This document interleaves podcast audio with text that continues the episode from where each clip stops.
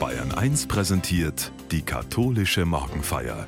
Immer Sonntagvormittag ab halb elf auf Bayern 1. Jeden Morgen laufen auf Bayern 1 die guten Geschichten. Kleine Episoden aus dem Alltag, die helfen wollen, dass wir an das Gute glauben. Der Advent gibt solchen guten Geschichten einen großen Rahmen, meint Pastoralreferentin Maria Anna Immerz in der katholischen Morgenfeier. Die Geschichte hat mich angerührt. Hier im Radio habe ich sie gehört vor ein paar Wochen.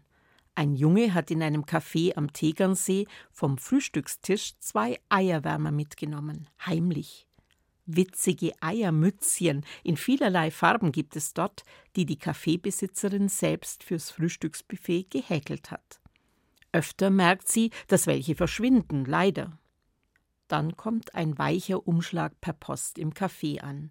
Darin zwei ihrer Eiermützchen und ein Brief in Kinderschrift. Da steht ein zerknirschtes Bekenntnis.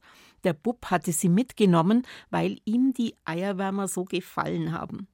Daheim wurde ihm klar, das war falsch, man darf nicht stehlen. Und so endet dann auch sein Brief. Ich werde sowas nie wieder tun. Versprochen. Eine Kindergeschichte wie aus dem Bilderbuch. Nur, sie ist in echt gewesen. Den Jungen gibt's hier und heute, irgendwo in Oberbayern, nehme ich an. Das Café und seine Besitzerin gibt's und den Radiosender, der so eine kleine Alltagsgeschichte groß macht, am Morgen für Millionen Hörerinnen und Hörer auf Bayern 1. Warum sie uns rühren kann, die Geschichte vom Jungen mit den geklauten Eiermützchen und dem schlechten Gewissen? Natürlich, an einem Kind zu sehen, dass das Gute stark ist, beflügelt auch Große dass ein Kind den Mut hat, zu seinem Fehler zu stehen und alles bald wieder ins Reine zu bringen. Und, wenn wir ehrlich sind, rührt uns auch, dass da einer das Rechte tut, wo wir Erwachsene unsere Ausflüchte hätten oder scheinheilige Erklärungen wie die Eierwärmer sind doch eh kaum was wert, die Besitzerin handarbeitet gern und überhaupt.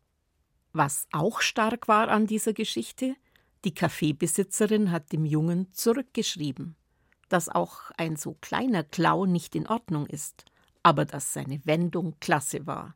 Ein paar bunte Eiermützchen hat sie ihm mitgeschickt zum Behalten, ohne schlechtes Gewissen.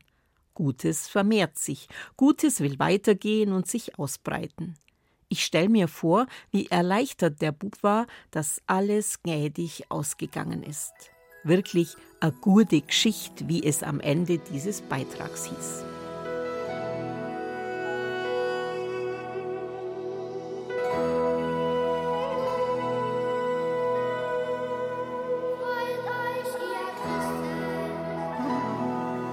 Gute Geschichten. Gerne morgens im Radio. Klein und unspektakulär, aber wirkungsvoll. Sie zaubern uns ein Lächeln ins Gesicht. Und beschwingen. Denn sie versichern, Gutes geht. Heute. Etwa in der guten Geschichte auch von den Leuten in Kenia.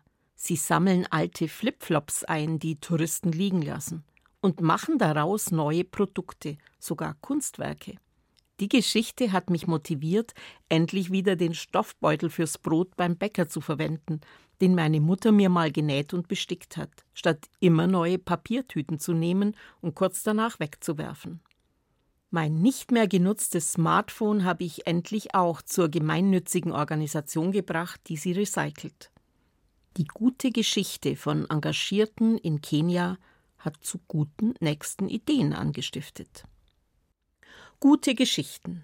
Sie können sich in unsere Tage streuen wie Sterne am unerwartet klaren Himmel oder wie Adventsüberraschungen an der Tür.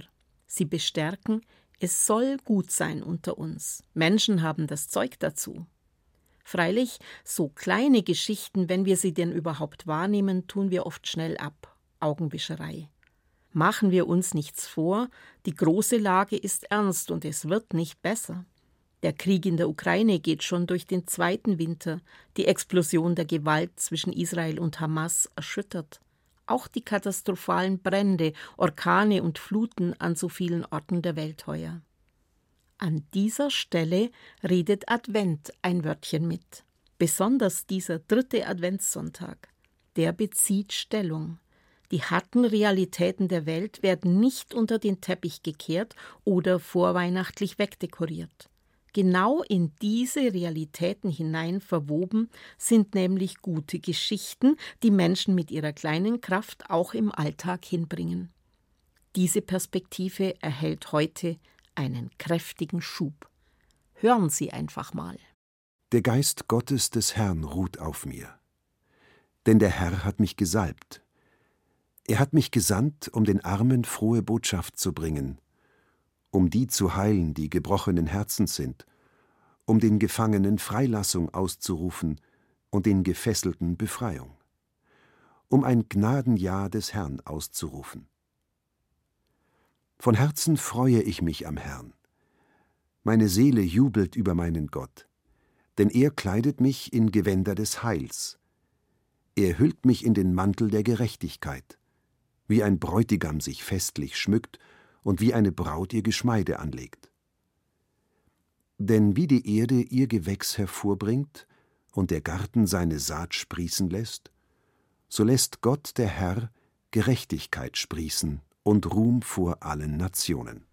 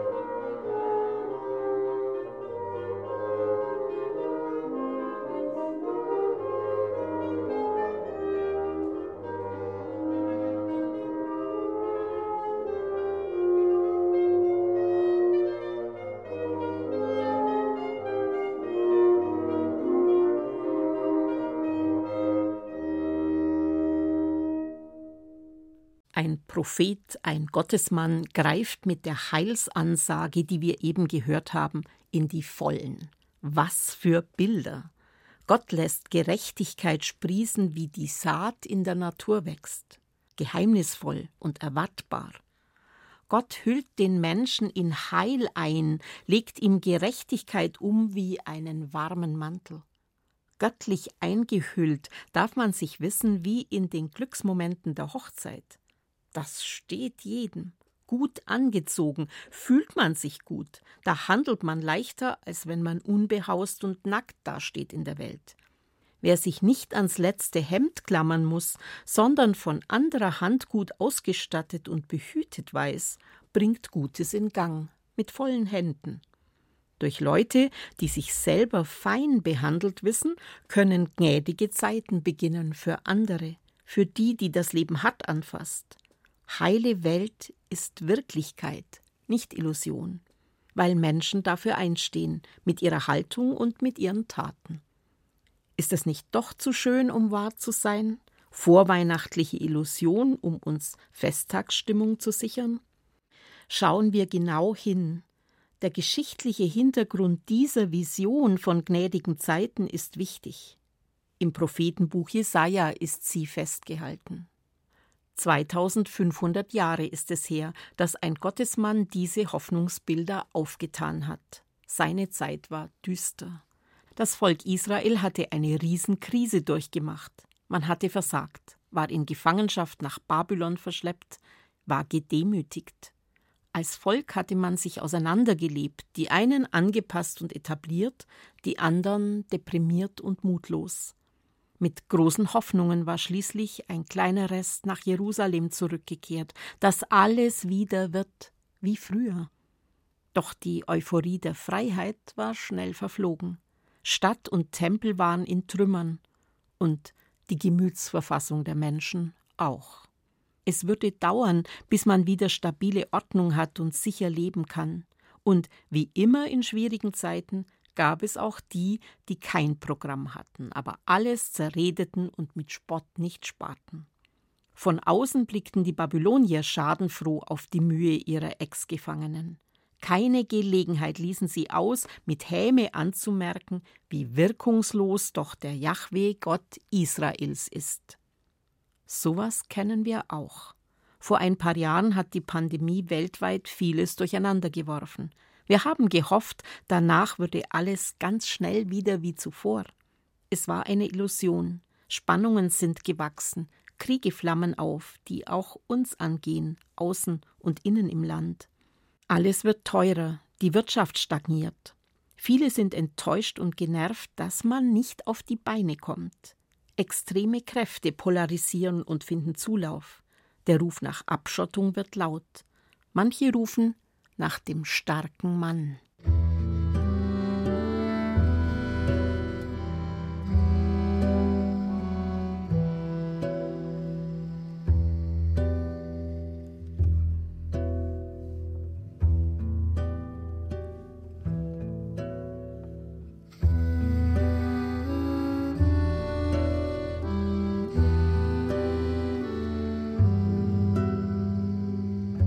Vor 2500 Jahren in der großen Krise damals ist ein starker Mann aufgetreten.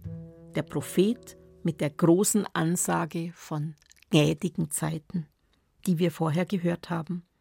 Keine Vorschriften, keine Drohungen, keine Abwertung anderer, sondern die wunderbaren Bilder von der göttlichen Hülle, in die man sich bergen darf.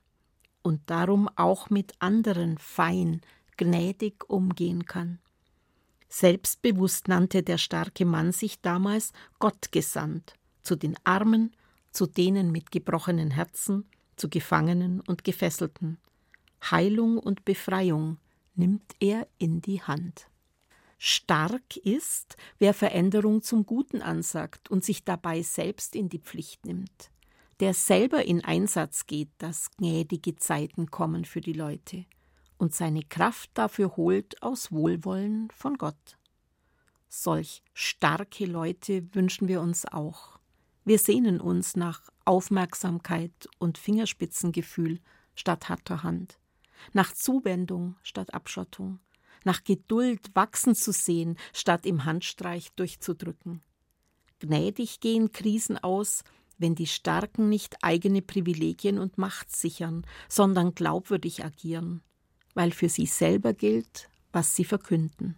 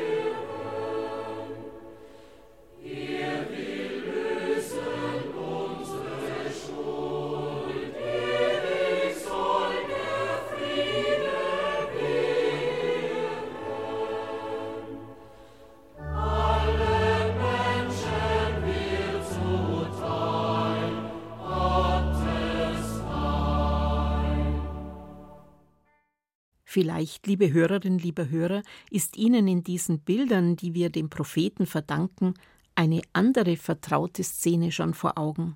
Da ist Jesus der Akteur. Jesus redet mit exakt denselben Worten wie der Prophet vor ihm. Der Geist Gottes ruht auf mir. Er hat mich gesalbt und gesandt, den Armen frohe Botschaft zu bringen, die zu heilen, die gebrochenen Herzens sind. Jesus steht neu für gnädige Zeiten ein.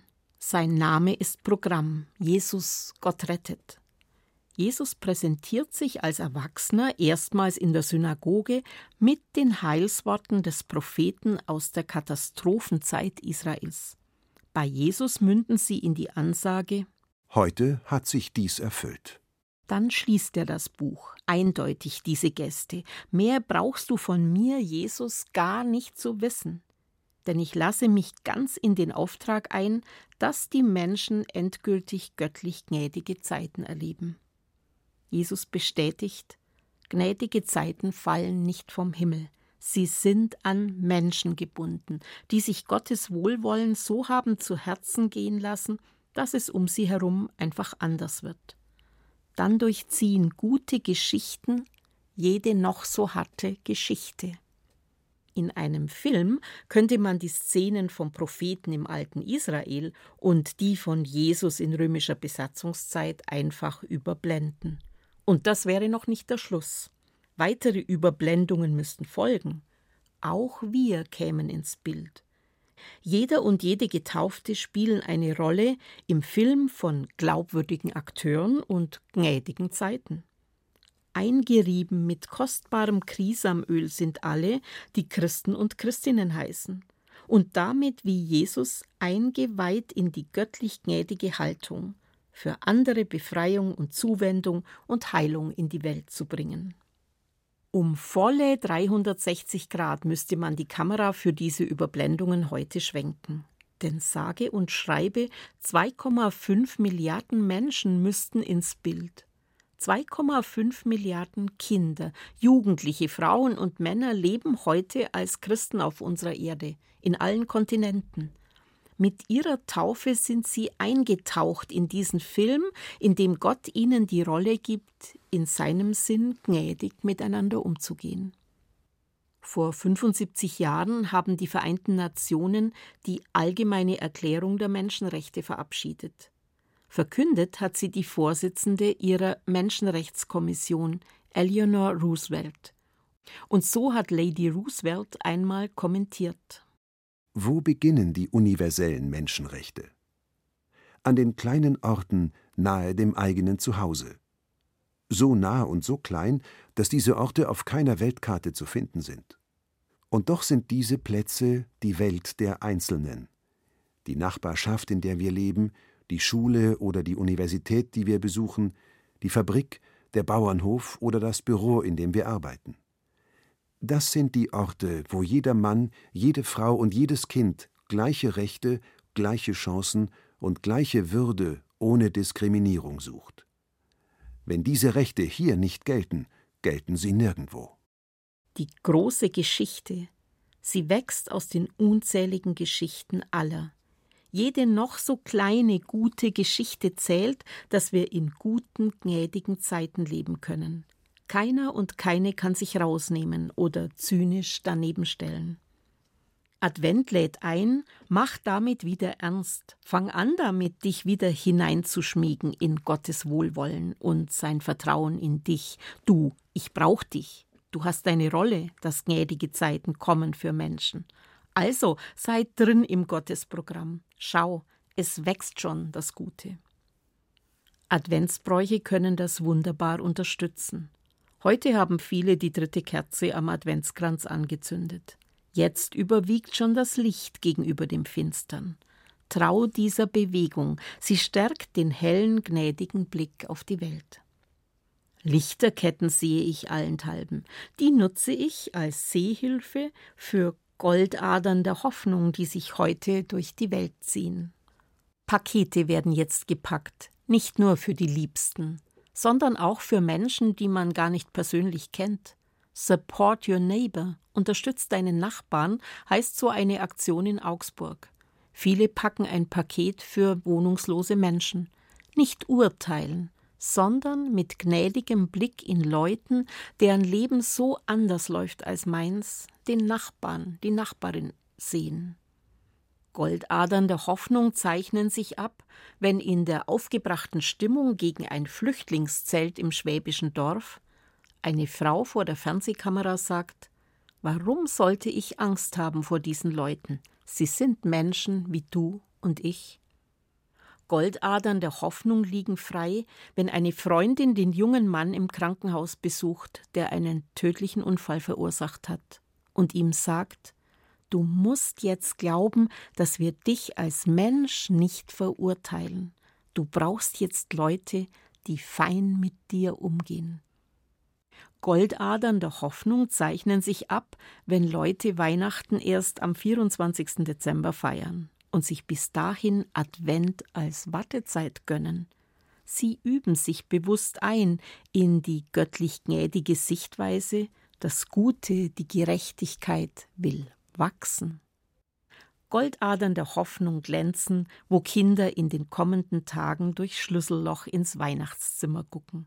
Die Kleinen sehen da Engelsflügel oder sogar das Christkind selber. Die Größeren wissen, dass die Eltern oder Großeltern in diese Rollen schlüpfen. Allemal stärken die Kinder da ihr Vertrauen. Das Beste wird von guter Hand für mich bereitet, darin bin ich aufgehoben. Man meint es mir total gut. Vielleicht hören die Kinder heute im Kindergottesdienst das Wort vom Propheten aus dem Jesaja-Buch in leichter Sprache und ahnen, das hat viel mit Weihnachten zu tun. Ich platze vor Glück über Jahweh. Ich singe und tanze vor Freude. Gott sorgt für mich. Ich darf schöne Kleider anziehen. Dann sehen alle Menschen, Gott liebt sie. Und es ist auch so, alle Bäume und Blumen wachsen aus der Erde. So ist es mit der Gerechtigkeit auch. Gerechtigkeit wächst. Alle Menschen können verstehen, Gott sorgt für Gerechtigkeit. Goldadern der Hoffnung blitzen auch auf, wenn Menschen andere der Zuwendung Gottes anvertrauen und ihn für sie um Gutes bitten. Ich denke an alle, die unsere Zeit und ihr eigenes Leben als gnadenlos erleben und keine Hoffnung finden. Und ich denke an die vielen, die sich ohnmächtig fühlen und niemanden sehen, der ihnen beisteht.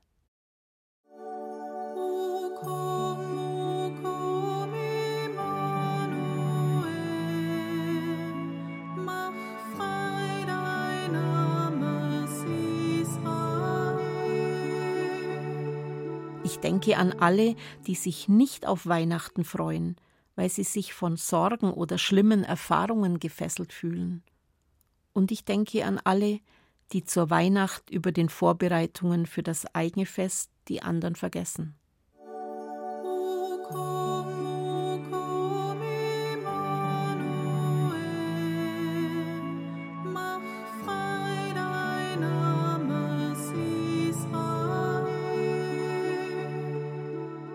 Ich denke an alle, die Gottes Nähe nie erfahren haben oder die dem Guten nicht mehr trauen können. Und ich denke an uns alle, die wir darauf angewiesen sind, dass andere mit uns gnädig umgehen, im Großen wie im Kleinen.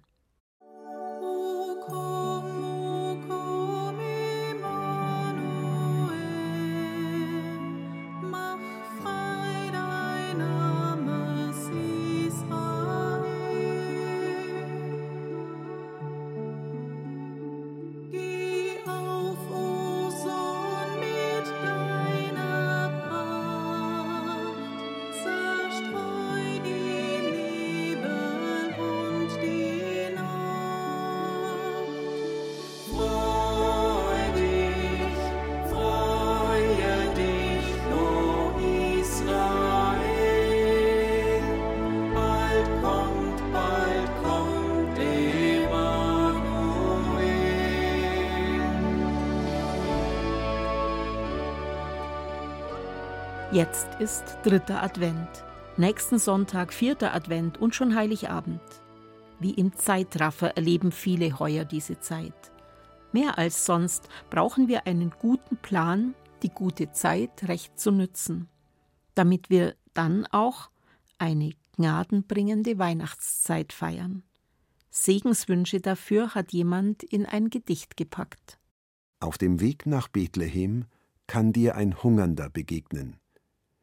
Wenn du ihm zu essen gibst, wird der dich segnen. Da leuchtet dir ein Licht, ein warmer, matter Schein. Du schaust in sein Gesicht. Wer kann das sein? Wer kann das sein? Auf dem Weg nach Bethlehem kann dir ein Flüchtlingskind begegnen. Und wenn du ihm Heimat gibst, wird es dich segnen. Auf dem Weg nach Bethlehem kann dir ein Gefangener begegnen.